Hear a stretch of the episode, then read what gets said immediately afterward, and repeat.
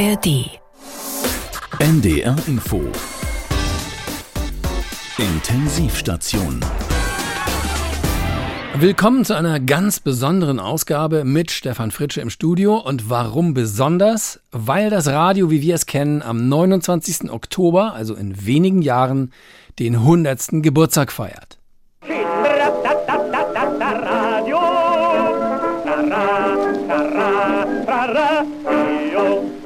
Ja, 100 Jahre Radio heißt auch 100 Jahre Unterhaltungsrundfunk.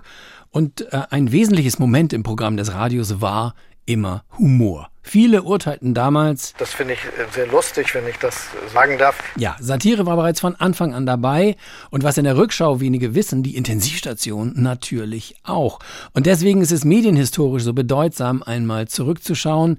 Insbesondere deswegen, weil wir die erste Ausgabe der Intensivstation 1923 tatsächlich auf 780 alten Wachswalzen gefunden und in einem unglaublich aufwendigen Verfahren der Restaurierung wieder hörbar gemacht haben.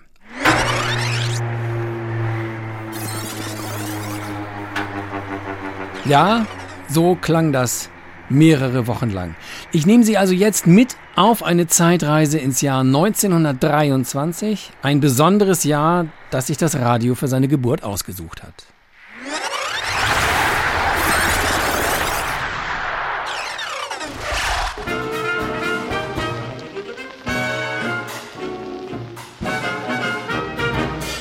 Jawohl, herzlich willkommen, liebe Hörerinnen und Hörer, zur ersten Ausgabe der Intensivstation, einer neuen Unterhaltungssendung mit Satireinhalten. Schön, dass Sie dabei sind. Noch sind wir hier fast unter uns. Ich begrüße den 651. Hörer. Oder ist es eine Hörerin? Nein, es ist ein Hörer, Erwin Schmoller, der gestern seinen neuen Rundfunkempfänger angemeldet hat. Ich hoffe, lieber Herr Schmoller, Sie haben viel Freude an Ihrem neuen Gerät und natürlich auch an unserem Programm. In diesen Tagen haben wir ja schmerzlich erfahren müssen, wie fragil unsere Reichsregierung unter dem Kabinett Stresemann und gerade auch unter Wilhelm Marx ist. Deswegen schauen wir auf das gesamte politische Angebot. Und zu Gast in unserer Reihe Neue Köpfe, in der wir Ihnen spannende Nachwuchspolitiker unterschiedlicher Parteien vorstellen, begrüße ich heute den Kriegsteilnehmer, Propagandaredner und jüngsten Parteivorsitzenden in der Geschichte der NSDAP. Ich bin ja auch der Erste überhaupt nicht. Ja, Herrn Adolf Hitler. Herr Hitler, zunächst danke, dass Sie sich unseren Fragen heute stellen, denn Ihr Versuch gestern, die Regierung in Berlin zu stürzen, ist ja gescheitert. Es war demütigend. Ich sehe auch schon die Schlagzeilen morgen. Hitlerputsch kläglich gescheitert. Ein Teil meiner Leute ist verhaftet. Mir selbst droht jederzeit das Gefängnis. Vielleicht ist das hier mein letzter freier Abend. Ich möchte sagen, dass es mir nicht gut geht und ich zweifle an dem ganzen Projekt. Oh, ich merke, Sie zweifeln. Nun, die ganze Sache hier in München zeigt doch, dass man eine Regierung in Berlin niemals von Bayern aus in Bedrängnis bringen kann. Wir haben uns täuschen lassen vom Zuspruch in unseren eigenen Reihen. Mhm. Ich gebe zu, ich bin etwas deprimiert. Das bringt mich zu der Frage, haben Sie Schuld an dieser Lage? Wissen Sie, Schuld ist ein großes Wort. Und im Zusammenhang mit mir, sagen wir so, es kommt vieles zusammen. Wir haben Geld, gute Leute, aber wir sind nicht so weit.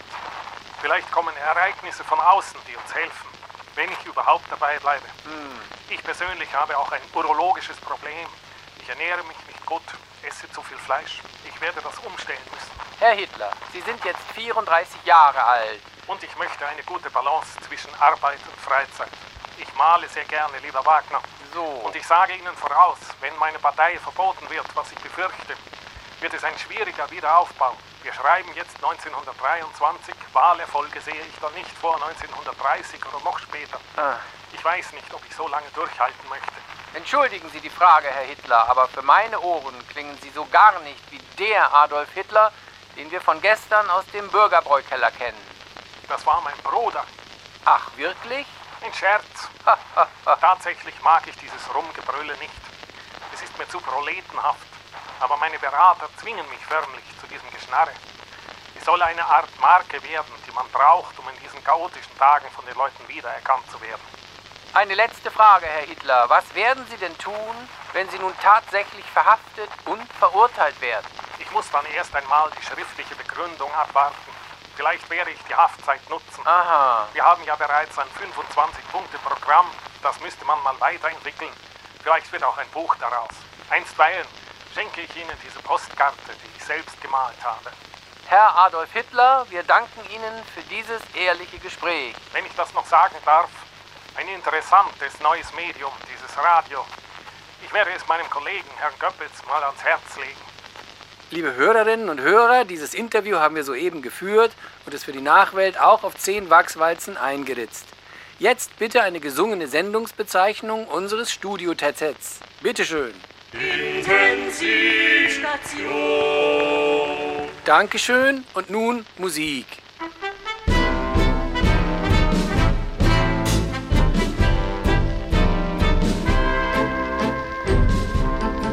was in a Paris cafe that first I found him. He was a Frenchman, a hero of the war. But war was over, and here's how peace had crowned him. A few cheap medals to wear, nothing more.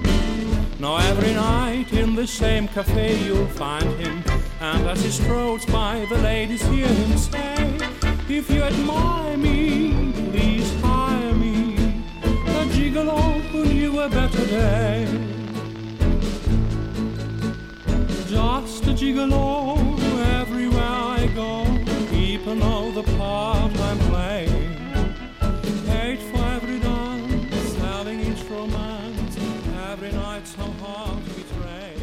dieser Musik wollen wir hier in der Intensivstation noch einmal unsere 651 Hörerinnen und Hörer begrüßen. Und ich hoffe, Sie haben sich bisher gut unterhalten gefühlt und können mich aus Ihrem Rundfunkempfangsgerät gut hören. Sie alle haben Gebühren bezahlt, um dieses öffentliche Programm auf genehmigtem Wege zu empfangen. Und dafür danke ich Ihnen, denn dieses Programm und die Technik und die Mitarbeiter müssen ja auch bezahlt werden. Ich versichere Ihnen, Ihre 780 Milliarden Mark im Monat sind gut angelegtes Geld. Ich kann aber nicht ausschließen, dass es im kommenden Monat schon 980 Milliarden Mark sein werden. Damit die Zahlung auch überwacht werden kann, haben wir sogenannte Rundfunkanmeldegebühren-Überwachungsbeamte eingestellt, die ihren Gebührenabfluss stets im Blick haben und sogar zu Ihnen nach Hause kommen. Der allererste, der einen Besuch bekam, war Wilhelm Kollhoff. Und wir werden jetzt Zeuge eines Gespräches zwischen dem Gebührenkontrolleur Adam Droppelhoff und der Ehefrau von Herrn Kollhoff.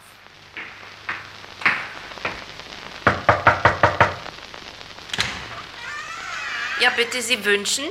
Droppelhoff, Adam Droppelhoff von der Gebührenerfassungsstelle des Reichspostministeriums. Also der Briefträger war heute schon da. Es geht nicht um die Post, gute Dame, sondern um den Rundfunkempfang. Nach meinen Unterlagen hat Ihr Mann einen Antrag auf eine private Rundfunkempfangsgenehmigung gestellt. Sie verfügen also über einen Rundfunkempfänger? Davon weiß ich nichts. Ich weiß nur, dass mein Wilhelm sich so ein komisches Ding zusammengelötet hat mit so einer großen Scheibe vorne zum dran drehen und dann trägt er diese komischen Ohrenschützer mit dem Kabel dran und dann ist er nicht ansprechbar. Das klingt ja ganz nach einem Detektorempfänger. Ich weiß nicht, wie das klingt, will ich auch nicht wissen. Ich setze mir diese Teufelsdinger nicht auf. Wie viele Personen im Haushalt am Rundfunkempfang teilnehmen, ist nebensächlich.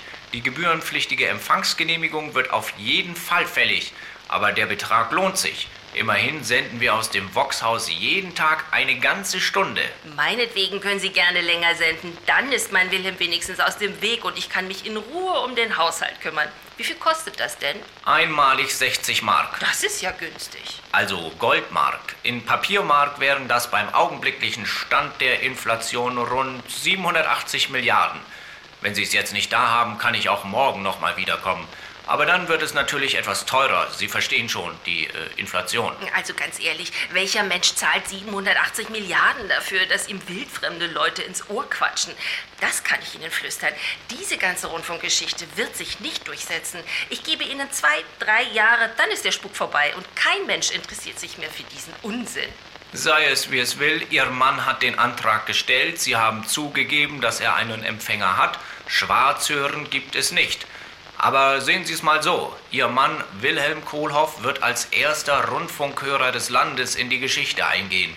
Das sollte Ihnen schon 780 Milliarden wert sein. Na, wenn Sie es sagen, 780 Milliarden.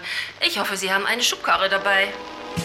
Die Summe aller Farben, wie für mich gemacht. Bleiend schwer die Tage, Kohl haben schwarz. Ist die Nacht, die Nacht, oh du dunkles Auge, matt ist dein Blick führt uns der Fährmann ein letztes Mal zurück. Durch die Nacht.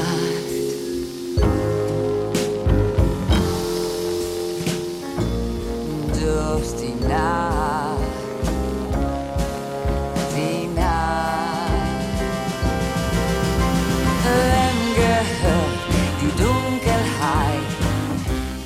Preis ist nur. Sie hören den neuen Unterhaltungsrundfunk Welle 400 mit der Sendung Intensivstation, die sich auch ein wenig dem Humor verschrieben hat.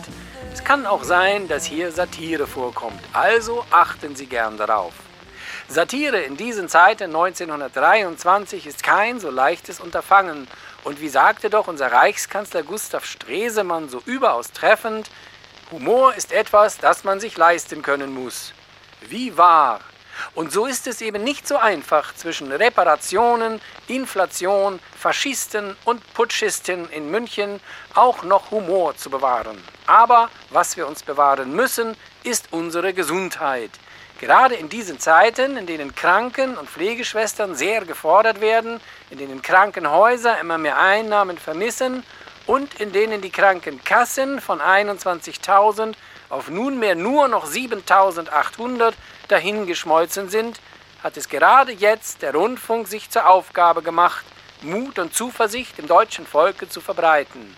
Und weil eben ein gesunder Geist und ein gesunder Körper untrennbar zusammengehören, begrüßen wir Sie jetzt herzlich zur ersten Ausgabe unserer Gesundheitsschau. Herzlich willkommen zur Gesundheitsschau. Sie können es auf Flugschriften und den Titeln der illustrierten Zeitungen lesen. Die Polykrisenlage drückt auf die geschundene Volkesseele. Resilienz heißt der Zauberstoff, der schnelle Linderung verspricht. Haben wir verlernt, uns zusammenzureißen? Zu diesem Thema begrüße ich nun den Leiter des Hamburger Irrenhauses, Irrenarzt Professor Dr. Dr. Siegfried Roy. Guten Tag, aber lassen Sie mich zunächst korrigieren. Irrenhaus, das sagen wir nicht mehr. Es heißt jetzt Irrenanstalt. Verzeihung, sollte ich Gefühle verletzt haben. Herr Professor, wie können wir die Probleme der Welt besser an uns abprallen lassen? Ganz wie wir bei Verdun die Franzosen abgewehrt haben. Arschbacken zusammenkneifen, Brust raus und auf alles schießen, was den Kopf aus dem Graben streckt. Das war ja nun nicht so erfolgreich, oder? Sind Sie Kommunist? Viele Ihrer Patienten haben mit Stress zu kämpfen. Arbeit, Familie, fehlende Gliedmaßen, auch die gestiegenen Lebensmittelpreise. Ein Kilo Roggenbrot kostet zur Stunde 233 Milliarden Reichsmark. Ich kann mich nicht mit Lappalien beschäftigen. Nicht jeder Irre muss in Behandlung. Ich empfehle für die paar Milliarden zwei, drei Bier über den Durst zu trinken oder gänzlich kostenlos zu Hause meiner Familie ein wenig Druck abzulassen. Das sind sehr traditionelle Hausmittel. Wie steht es um die Wunder der modernen Medizin? Es gibt vielversprechende Experimente mit Amphetamin, aber die sind noch zehn Jahre von der Marktreife entfernt. Spannende Ansätze bietet dafür die Physik. Nehmen Sie bei einer Unruhe des Geistes einen Teelöffel Radium zum Frühstück. Hysterische Frauen nehmen zwei. Das muss ich gleich morgen bei meiner Frau versuchen. Und wenn gar nichts hilft, dann sperren wir Sie ins Irrenhaus. Sie meinen Irrenanstalt? Pardon. Das war die Gesundheitsschau. Bis zum nächsten Mal. Bleiben Sie gesund. Es ist zu Ihrem eigenen Besten.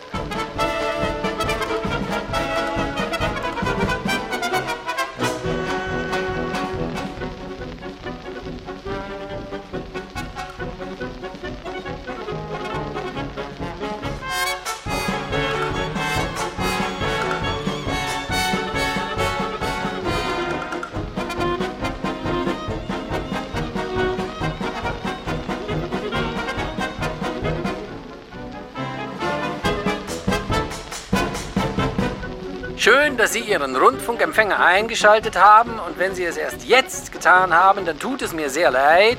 Sie haben bereits drei Programmpunkte unwiederbringlich verpasst. Wie schade. Wir können aber empfehlen, dass Sie jeweils ein Familienmitglied zum Hören verpflichten, das Ihnen dann die Höhepunkte des Programms nacherzählt. Dies als kleiner Tipp, denn so verpassen Sie nichts. Aber nun sind Sie ja da und wir kommen zum nächsten Programmelement.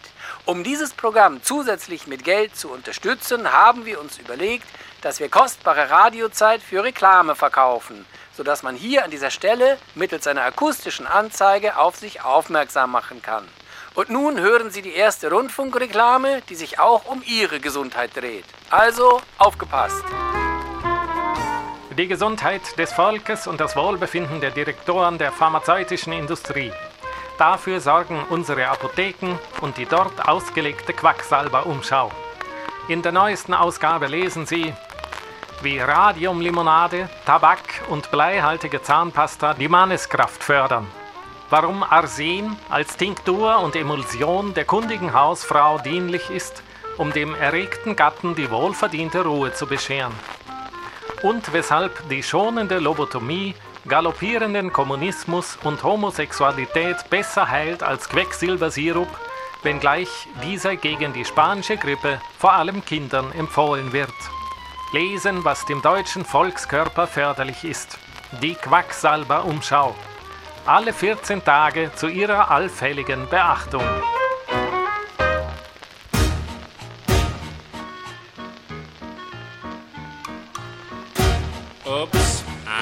It again.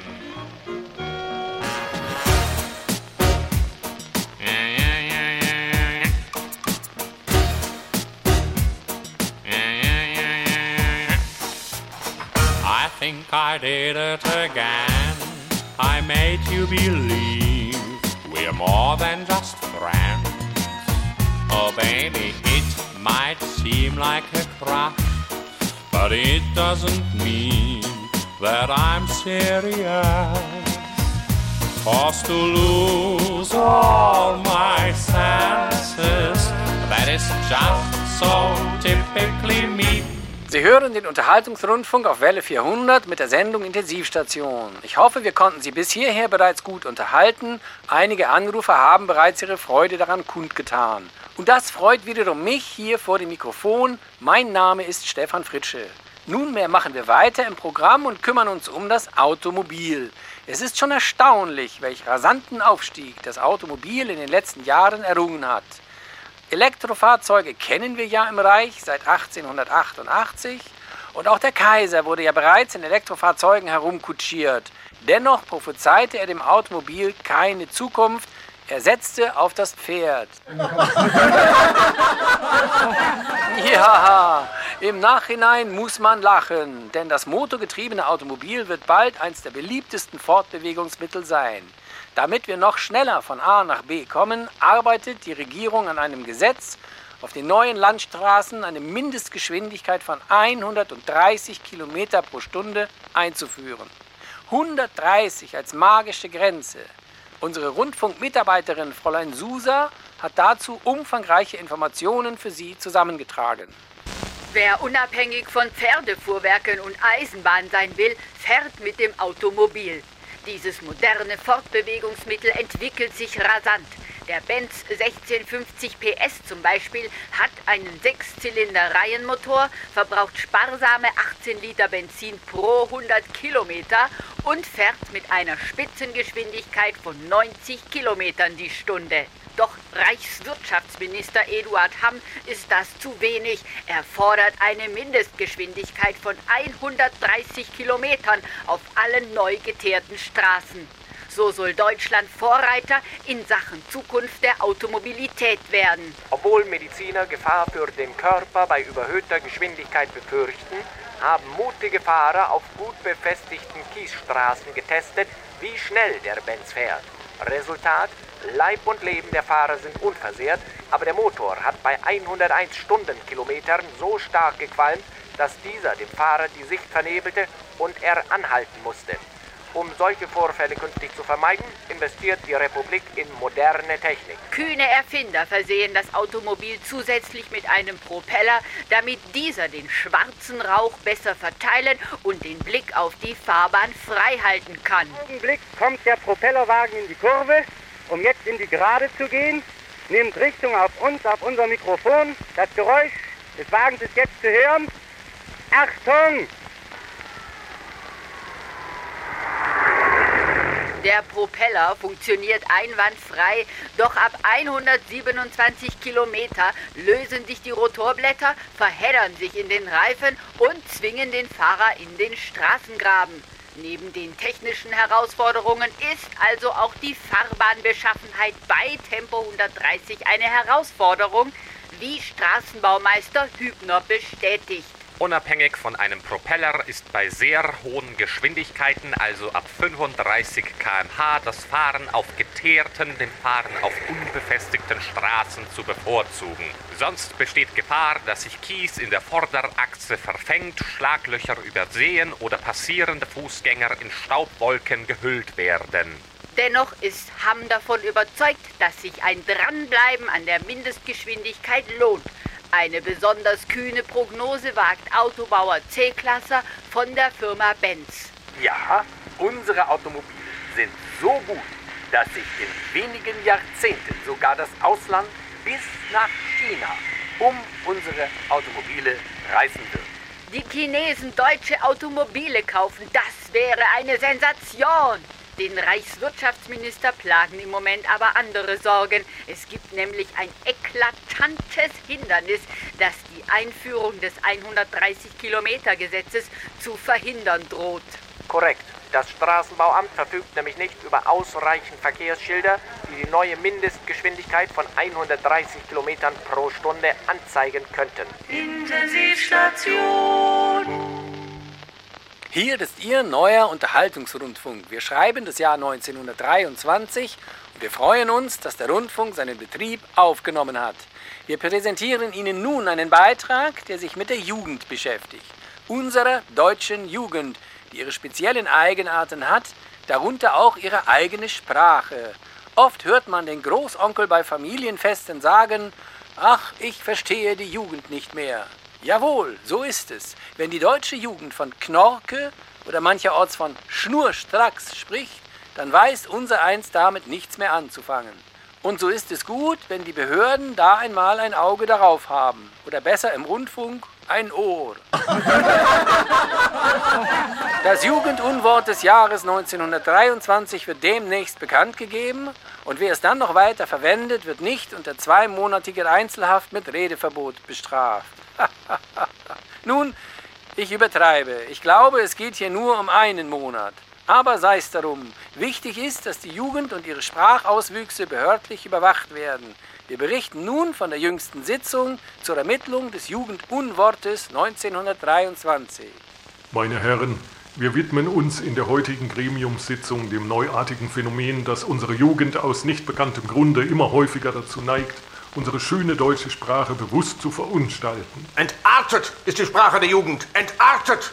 So weit würde ich nicht gehen, werter Kollege, wenngleich man in der Tat Sorge tragen muss, dass unsere schöne deutsche Sprache nicht durch unsachgemäßen Gebrauch Schaden nimmt. Man stelle sich nur vor, etwa die Frauen würden nun, da sie leider Zugang zu höherer Bildung haben, fordern, in jedem Schriftstück auch von Studentinnen zu sprechen, statt nur von Studenten. Nun, diese Befürchtung scheint mir doch eher aus der Luft gegriffen, werter Kollege. Und das ist heute auch nicht Gegenstand unserer Abstimmung.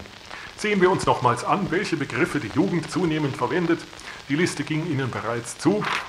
Ich lese hier zunächst Penne für die Schule. Unfassbar. Unfassbar. Nicht wahr? Aber es kommt ja noch besser. Käse statt Unsinn oder Lüge. Flasche für eine unfähige Person. Muckefuck für schlechten Kaffee. Ich sage, und dabei bleibe ich, die Jazzmusik ist schuld an dieser Entwicklung. Die Jazzmusik bringt unsere Jugend vom rechten Weg ab. Wie man hört, zieht mancher Heranwachsende die Beschäftigung mit Jazzmusik bereits dem Gottesdienstbesuch oder der Wehrübung vor. Kohldampf haben, sagt die Jugend, wenn sie hungrig ist. Flitzebogen nennt sie das Fahrrad. Fluppe sei die Zigarette, Gott sei es geklagt. Nun, Sie wurden ja bereits gebeten, dasjenige Jugendwort auszuwählen, das als erstes strikt verboten werden muss. Kollege, in Ihrer Aufzählung fehlt womöglich noch kalt. Kalt? In welchem Kontext? Wie ich höre, etwa so. Ähm, deine Mütze ist kalt. Dieses Lied ist kalt. Kalte Idee im Sinne von hervorragend, großartig. Haben Sie dafür eine zuverlässige Quelle? Mein Sohn wurde vom Pedell mit diesen Formulierungen in der Pause erwischt. Gleichwohl ein hochinteressantes Beispiel, dem natürlich sofort ein Riegel vorgeschoben werden muss. Natürlich, er wurde noch vom Direktor unmittelbar übers Knie gelegt. Sehr gut. Hoffen wir, dass diese Formulierung nicht bereits Kreise gezogen hat. Ihr Votum habe ich ja bereits erhalten. Fünf Kollegen wählten Muckefuck zum Jugendunwort des Jahres. Sieben entschieden sich jedoch für Penne. Wenn ich keine weiteren Einwände höre, wird also die Verwendung des Wortes Penne an Bildungsanstalten bei Strafe untersagt. Es ist aus jeglichen eventuell kursierenden Schriftstücken und Druckwerken zu tilgen.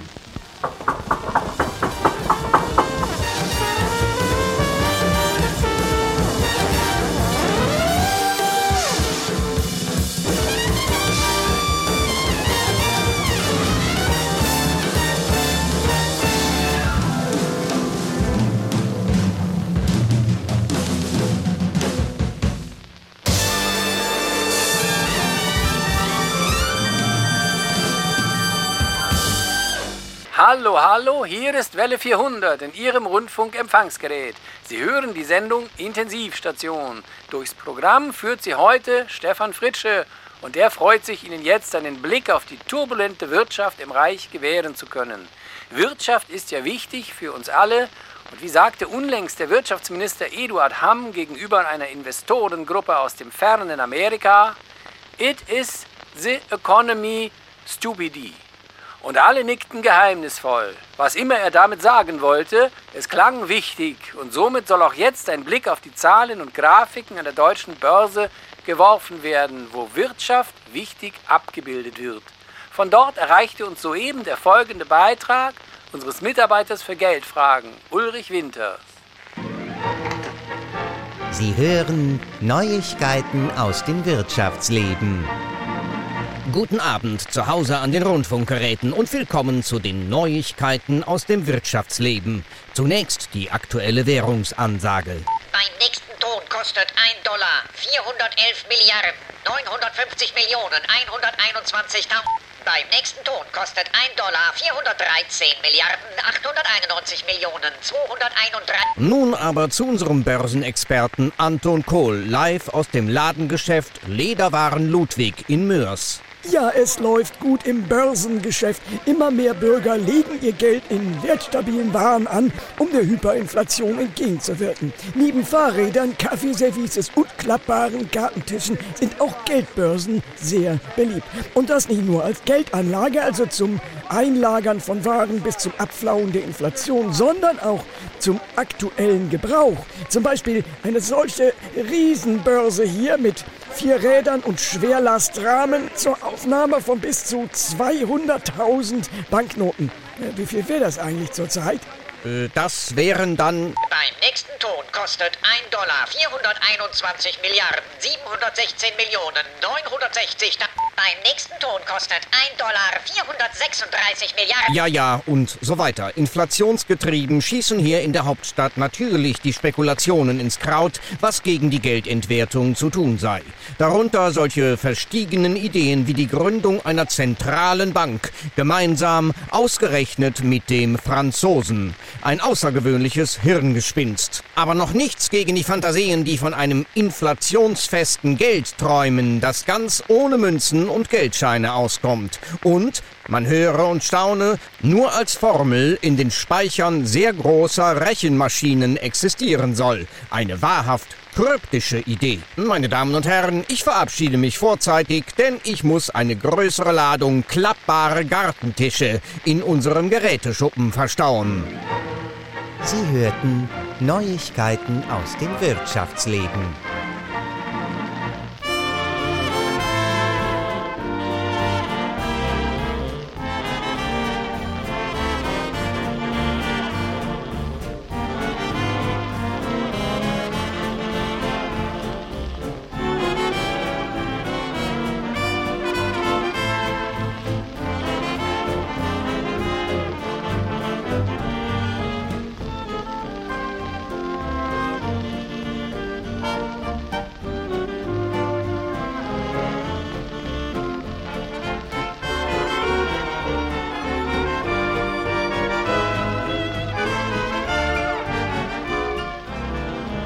Damit verabschiede ich mich für heute aus dieser Sendung Intensivstation und ich hoffe, Sie haben sich gut unterhalten. Die Reaktionen am Telefon sind bisher, wie ich höre, durchweg positiv.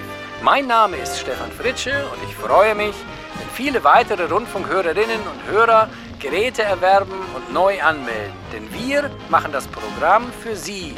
Erzählen Sie es ruhig weiter. Diese Sendung strahlen wir immer montags ab 21.03 Uhr aus. Bis dahin Ihnen allen Glück, Gesundheit und Kraft. Auf Wiederhören.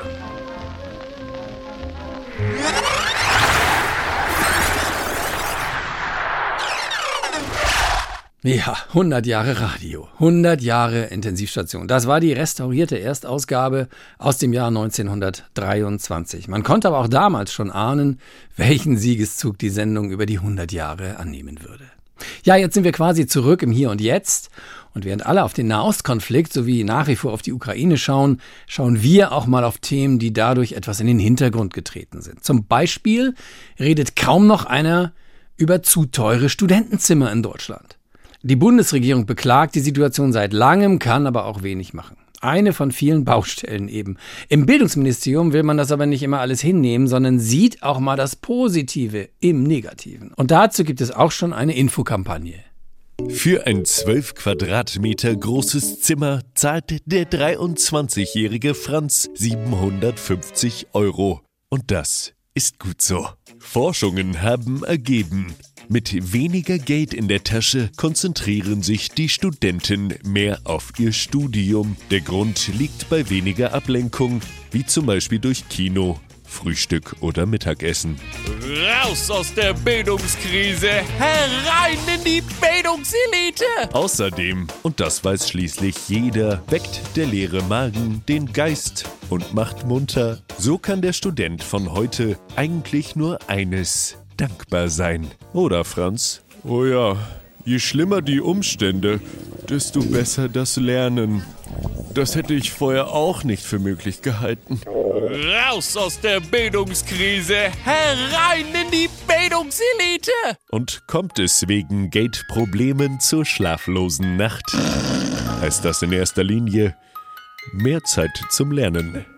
Gestern noch arm, heute schon Professor dem überteuerten Studentenzimmer sei Dank. Herein in die Bildungselite! Wegen Bildungsgerechtigkeit empfiehlt das Bildungsministerium allen Studenten bereits vor Studienantritt ihr gesamtes Vermögen auszugeben. Must be the reason why I'm king of my castle. Must be the reason why I'm free in my trap zone. Must be the reason why I'm king of my castle. Must be a reason why I'm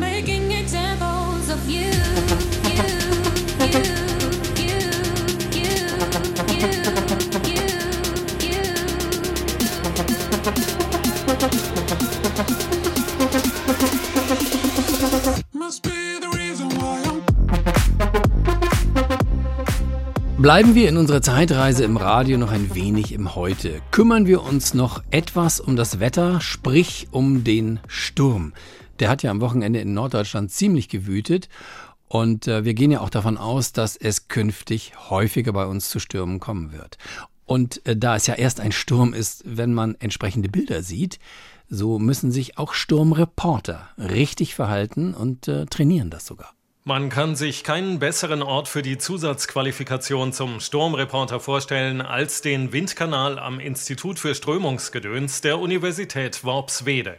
Mein Training hier beginnt gleich. Noch zehn Sekunden. Und hinterher werde ich der Live-Berichterstattung in den brutalen Stürmen des zunehmenden Klimawandels mühelos gewachsen sein. Und bitte. Ja, liebe Zuschauer, es weht schon ganz schön hier in Worpswede. Aus. Also schön ist gar nichts im Sturm. Wir müssen auch bei Windstärke 6 Dramatik zeigen. Der Zuschauer will ja was von dem Live-Bericht haben. Okay. Stell dich ähm, leicht seitlich, damit die Hose mehr flattert. Ja. Und ähm, nimm bitte das Wuschelmikrofon mit dem Puschel. Ach so, ja, gut. Gleich nochmal. Achtung, Windkanal läuft an. Und bitte. Ja, liebe Zuschauer, es weht schon wirklich besorgniserregend hier in Worpswede. Besorgniserregend ist super. Bitte weiter. Niemand außer uns und Polizei und Feuerwehr wagt sich jetzt noch vor die Tür. Prima. Heldentum und Exklusivität. Bitte weiter. Wir drehen den Windkanal noch etwas auf, ja? Also das ist wirklich schon ein sehr schwerer Sturm, auch wenn hinter uns leider noch keine Menschen und Autos unkontrolliert durchs Bild geweht werden. Falsch. Nie sagen, welche Bilder man sich klammheimlich wünscht. Wir müssen uns vorstellen können, wie schlimm alles ist. Auch wenn es nicht so aussieht. Hm? Bitte weiter? Also das ist wirklich schon ein sehr schwerer Sturm. Der Wind ist unheimlich stark. Es weht heftig. Immer wieder erfassen uns Böen. Prima. Nicht ganz so viele offensichtliche Wiederholungen und etwas mehr schreien, bitte. Immer wieder erfassen uns Böen. Auf dem Weg hierher mussten wir Trümmern von Baugerüsten ausweichen. Super. Wir werfen jetzt Blätter, Wasser und Müll in den Wind. Allmählich wird die Lage brenzlig. Wir müssen uns wohl auch bald zurückziehen, aber noch steht die Live... Oh. Sag mal, ich dachte, das ist eine Simulation. Jetzt übertreibt's mal nicht. Ich habe alte Windeln ins Gesicht gekriegt. Wer Sturmreporter sein will, muss das aushalten. Bitte weiter. Okay, gut. Noch steht die Live-Schaltung. Ja, wie lange denn noch? Weiter, immer weiter, nicht aufhören. Ah, scheiße. Der Moderator im Studio weiß eigentlich gar nicht, was er mich fragen soll. Ich habe auch nichts zu erzählen, außer Banalitäten. Also. Aber Hauptsache, wir sind vor Ort zum Katastrophe gucken, damit wir gegen die Konkurrenz Aus. und gegen Handyvideos von sogenannten Schaulustigen anstinken können. Aus. Was war das denn? Nestbeschmutzer oder was? Raus, du Pfeife. Der nächste bitte.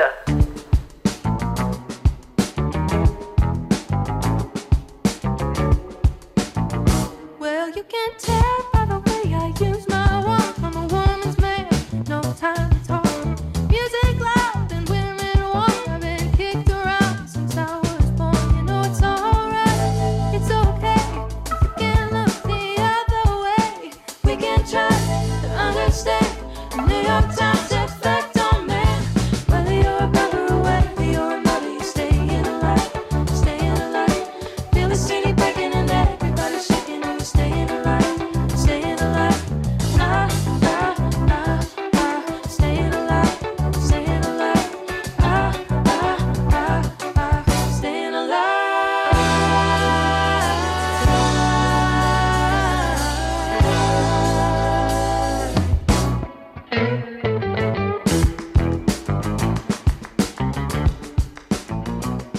Radio gestern, heute Morgen. 100 Jahre Rundfunk feiern wir am 29. Oktober und äh, jetzt haben wir schon mal auf die Anfänge geschaut.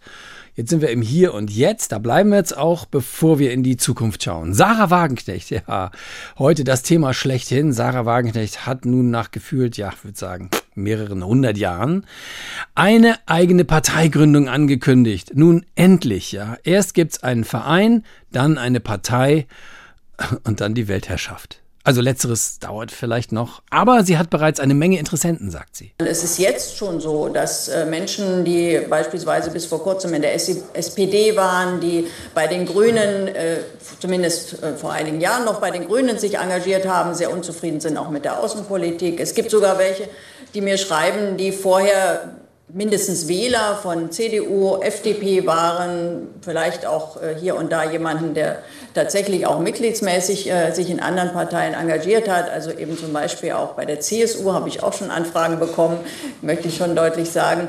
Also selbstverständlich sind diese Menschen willkommen. Haha, aufgepasst, Söder. Auch CSUler wollen Wagenknechte werden. Ha, wenn das der Strauß noch erlebt hätte. Gut, bisher hat der Söder noch nicht reagiert, das kann aber nicht mehr lange dauern. Also Sarah Wagenknecht setzt jetzt an zu einem großen Wurf und mischt mal eben die Parteienlandschaft auf. An die Bezeichnung linker Konservatismus muss ich mich allerdings auch erst noch gewöhnen.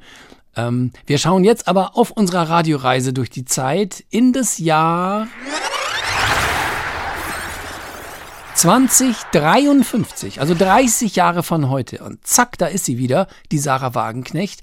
Und wir wollen wissen, was ist eigentlich aus ihrer Partei und ihr geworden? Hier meldet sich Rasmus Galateo im Namen der Vereinigten Europäischen Sendeanstalten auf der Digitalfrequenz des Deutschen Radiomuseums direkt aus dem Domcafé zu Jena, um hier ein sogenanntes Interview zu führen, quasi als eine Wiederbelebung eines historischen Sendeformats, das sich bis in die Anfänge des 21. Jahrhunderts einer erstaunlichen Beliebtheit erfreute. Meine Gesprächspartnerin ist keine geringere als eine der einflussreichsten und wichtigsten Frauen der Zeitgeschichte, die 84-jährige Sarah Wagenknecht. Ich grüße Sie, Herr Galateo. Vielen Dank. Und äh, äh, wie darf ich Sie anreden? Da wollen wir nicht zu förmlich sein. Eure Heiligkeit reicht völlig. Ich danke euch.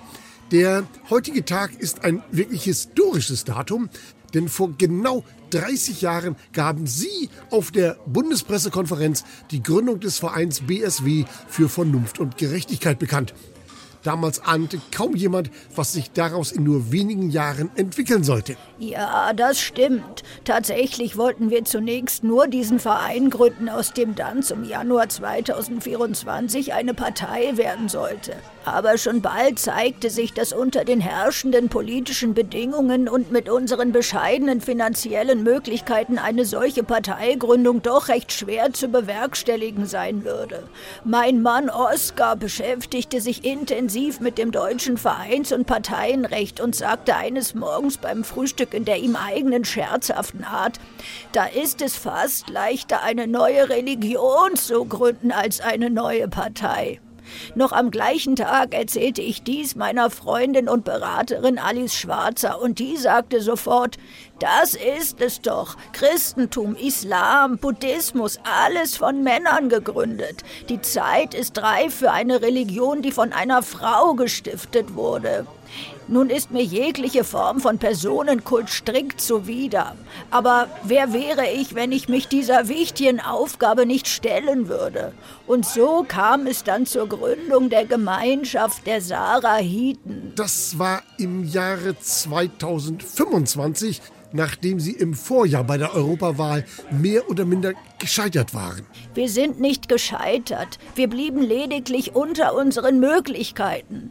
Aber so konnte ich mich der Religion zuwenden, die ja erheblich besser zu handhaben ist als die Politik. In der Religion macht man Versprechungen im Hier und Jetzt, die aber erst in ferner Zukunft oder gar im Jenseits eingelöst werden müssen. Hinzu kam, dass mit dem Niedergang der christlichen Kirchen sozusagen eine Marktlücke bestand. Und so fand der Sarahitismus schnell viele Anhängerinnen und auch Anhänger. Und als dann 2042 auf dem Konzil zu Worpswede der damalige Papst Infidelius II. zu meinen Gunsten auf sein Amt verzichtete, war unser Aufstieg zur Weltreligion nicht mehr aufzuhalten. Und der Rest ist, wie man so schön sagt, Geschichte. Eure Heiligkeit, ich danke Ihnen für dieses Gespräch. Gern geschehen. Möge Ihnen das Licht der Vernunft aufgehen und die Waage der Gerechtigkeit sich immer zu Ihren Gunsten neigen.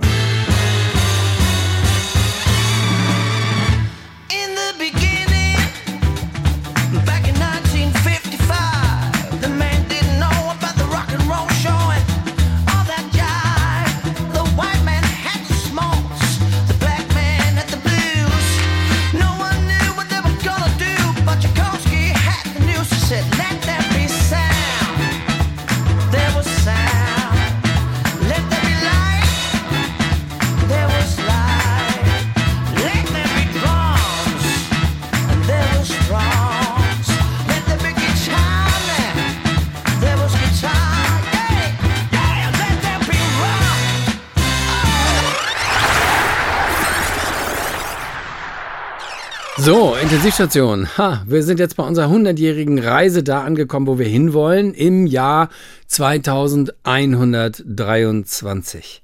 Ja, äh, gibt's noch Parteien? Äh, Ja, wahrscheinlich 83, also steht bei mir so in der Kugel. Äh, Gibt's noch Autos? Ja, aber die fliegen. Äh, Gibt's noch den ZDF-Fernsehgarten? Ja, ganz sicher gibt's den noch. Ja. Gibt es noch Radio? Naja, aber sowas von sicher. Und gibt's noch Wetter oder eher Klima? Na klar, es gibt noch immer Wetter und vor allen Dingen gibt es Wetter- und Verkehrsberichte in diesem Radio. Na klar. wenn auch äh, kaum mehr irdische Wetter- und Verkehrsberichte. Deutschkolonie-Info auf dem Mars mit der Wettervorhersage. Auf dem Mars und auf der Erde morgen wie schon in der Vorwoche Staubstürme mit Geschwindigkeiten von bis zu 240 Kilometern in der Stunde. Die Höchsttemperatur 43 Grad, Tiefstwerte in der Nacht um den Gefrierpunkt. Die Niederschläge weiterhin nicht vorhersehbar. Die weiteren Aussichten Staubstürme. Die Verkehrslage, Stau und Behinderungen auf dem gesamten Erdorbit sowie zwischen Erde und Mond. Zwischen Stratosphäre und Mesosphäre auf der Erde kommen Ihnen noch immer Trümmerteile der ISS entgegen. Auf der Route nach Jupitermond Europa und zum Kleinplaneten Ceres normaler Verkehr. Und noch die Blitzer. Geblitzt wird äh, zwischen Ring 7 und 19 vom Saturn, auf dem Mars in Korridor 25 zum Olympus Mons und auf dem Mond zwischen Mare Tranquillitatis und Mare Vaporum. Wenn Sie noch weitere Blitzer sehen, rufen Sie uns kreditlos auf Kanal 469. Deutschkolonie-Info auf dem Mars mit der Intensivstrahlungsstation. Die beste Erinnerung aus den Zehnern, den Zwanzigern und an den Humor der Menschheit. Radio vor 100 Jahren, Radio in 100 Jahren. Intensivstation, natürlich gibt's die noch in 100 Jahren, keine Frage. Äh, Vielleicht nur noch als Podreal Super Absolute Cast Cast, äh, aber, aber ja, wahrscheinlich. Aber eines gibt's in 100 Jahren garantiert auch noch, den Fußball. Und zwar weiterhin von Menschen gespielt und von Menschen bejubelt. Ja, echter Fußball bleibt analog. Aber er findet auch interstellar statt. Hier steckt den Dortmundern nach wie vor der Jetlag in den Knochen. Die Nationalspieler wurden ja nach der PR-Reise des DFB auf die Eisreste der Antarktis, die nur noch halb so groß ist wie das Saarland, direkt nach dem Schlusspfiff zurück nach Dortmund gebeamt, damit sie hier rechtzeitig auflaufen können. Aber die Zeitzonen sind und bleiben offenbar ein Problem im Fußball. Zwischen müden Dortmundern und dem Aufsteiger KI Hoffenheim, der zunehmend das Geschehen hier übernimmt, steht es nach 17 Minuten noch 0 zu 0. Schon Tore beim Spitzenspiel, Flo Neumeier? Nein, auch hier im Red Planet Stadium warten wir noch auf den ersten Treffer zwischen dem intergalaktischen Rekordmeister Bayern Mars München und Aliens United. Aber eben die Gäste mit der ersten richtig dicken Chance, herrlicher Pass aus der Tiefe des Weltraums und dann taucht der Routinier, der Rekordnationalspieler von Melmac, Alf, wie aus dem Nichts vor dem Keeper der Bayern auf, trippt den Ball über den herausstürmenden Obinger hinweg, aber der durch die Genschere zum Torwart umfunktionierte Oktopus fährt seine Tentakel mit Lichtgeschwindigkeit aus und angelt den Ball in letzter Sekunde aus dem oberen linken Eck. Glück für die Münchner. Gehen wir weiter nach Leipzig. Da dürfen ja heute alle Blicke auf einem Spieler ruhen. Das ist wohl wahr. Die Rede ist natürlich von Justin Schmidt, dem teuersten Spieler aller Zeiten. Der Elfjährige erst unter der Woche für 60 Millionen Krypto-Euro aus der Jugend von Fortuna Worpswede verpflichtet. Heute gleich mit seinem Startelf-Debüt. Das Jahrhunderttalent soll ja den FC Bin Salman Riyadh, der sich als erster von inzwischen neun Clubs in die Bundesliga eingekauft hatte, in seiner 50. Saison endlich zum ersten Titel schießen. Aber bisher konnte Schmidt noch keine Akzente setzen. Vielleicht auch, weil er mit dem viel zu großen Trikot kämpfen muss, das ihm bis zu den Knöcheln hinunterreicht. Und so bleibt es beim 1 zu 0 für Mondrakete Leipzig und mit dieser ersten Stadionrunde zurück ins Studio.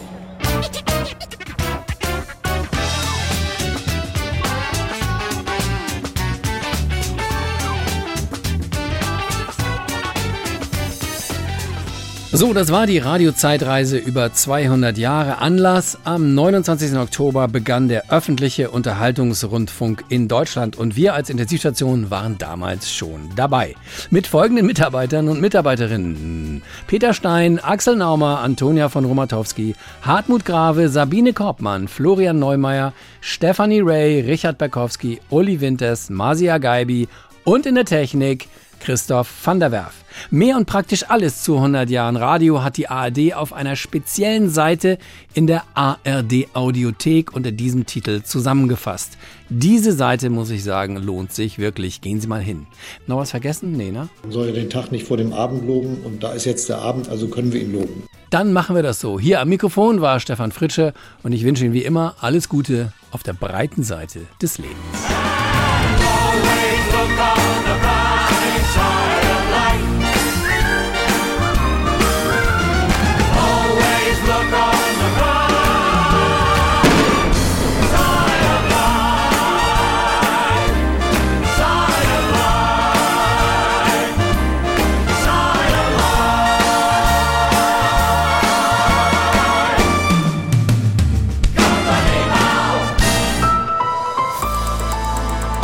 Podcast von NDR Info.